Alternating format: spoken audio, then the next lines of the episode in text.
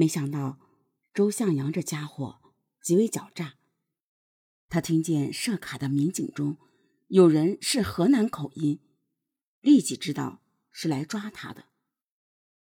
周向阳就先发制人，对准前来盘问的民警连开数枪，但是由于紧张，可能是都没有打中。接着抢下一辆摩托车，不顾一切向边境跑去。几辆警车紧追其后，周向阳极为凶悍，不断开枪。专案组本来想抓活的。但眼见周向阳开枪拒捕，只能还击。激烈枪战中，几辆警车都被打得弹痕累累。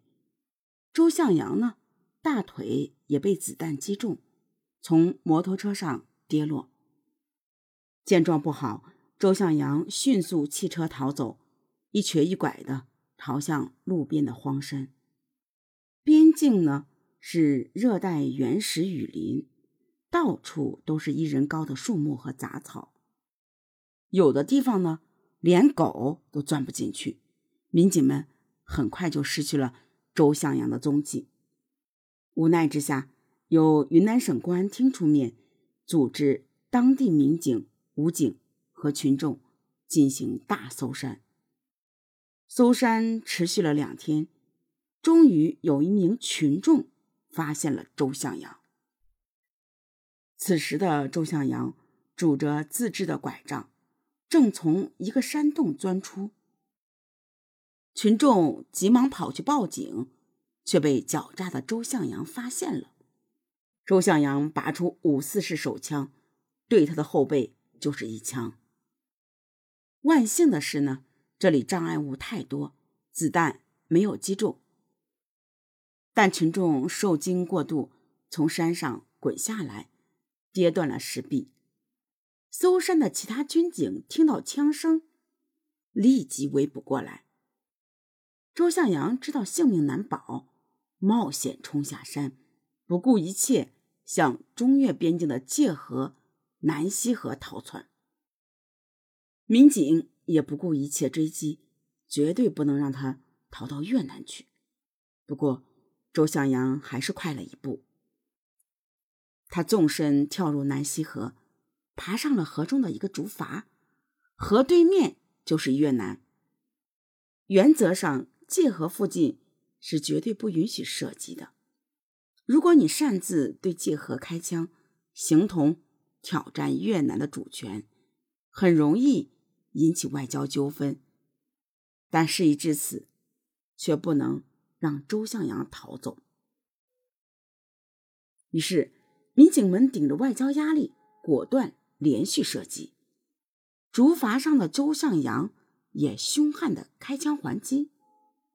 竹筏能有多大？很快呢就被自动步枪的弹雨覆盖。周向阳瞬间身中六枪。到了这个地步，悍匪周向阳仍然不投降，挣扎着跳河逃生。由于伤势严重。周向阳最后淹死在河里。从他的身上搜出一支手枪、子弹三十余发、手雷一枚和现金一万元。据不完全统计，自二零零一年以来，邓永良及其团伙抢劫、绑架、杀害他人，仅经过他手的生命就有十几人，一共致死二十六人，伤害十多人。期间使用的武器有冲锋枪、手雷等高危武器。邓永良在犯罪期间流窜于六个省，疯狂作案六十七次，获得了二百多万的赃款，并且四次与警方缴获，还杀害了两名民警，抢劫十八辆机动车。他们刚开始是先在云南、越南一带。购买大量军火，然后窜至苏鲁豫皖结合部频频作案。早期呢，主要是对加油站、储蓄所、出租车等进行持枪抢劫。由于感到持枪抢劫目标太大，容易暴露，后来便改为绑架勒索。他们往往利用街上行人少、天空比较昏暗，对上下学的中学生进行绑架。在整个作案过程中，犯罪分子的手段极为残忍。只要发现对方报警会有什么不对劲的地方，他们就立即撕票。仅邓永良一人就亲手杀死了十多人。在长期的作案中，犯罪分子积累了大量的反侦查能力。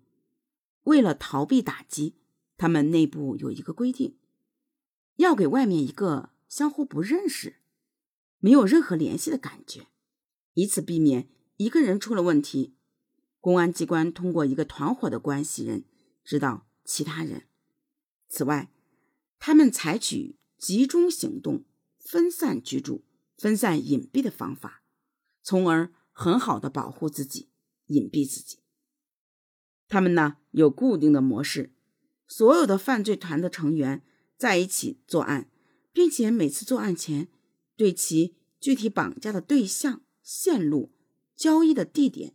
释放人质的地点进行侦查，以求做到心中有数。此外，在实施绑架中，他们还很细致的分工，踩点、绑架、联系、交易，每一步都责任到人。绑匪在作案中使用的武器比公安干警还要先进，其中苏制 AK 四七杠五六式军用自动冲锋枪的杀伤力非常大。一次性可装二十发子弹，具有连续发射的功能，在一百米的距离内能打透四十五厘米的木板。一名干警就被此枪打伤过。另外，美式手雷里面装的全是钢珠，杀伤力也极大。然而呢，多行不义必自毙，在我国强大的专政机关面前，这伙。武装到牙齿的绑匪，最终难逃覆灭的命运。等待他们的将是法律的严惩。